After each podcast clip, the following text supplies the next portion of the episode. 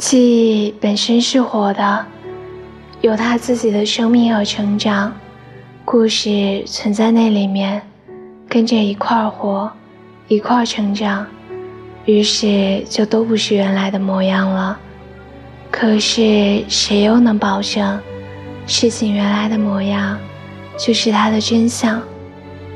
一个人的情话说得再动听，如果不愿意陪着你走过这场漫漫的人生路，那他只是过客，而不是归人。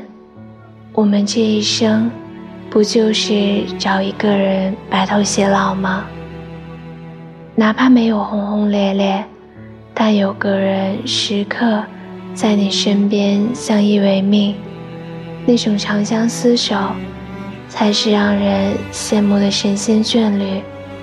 我也相信，这才是真正的爱情。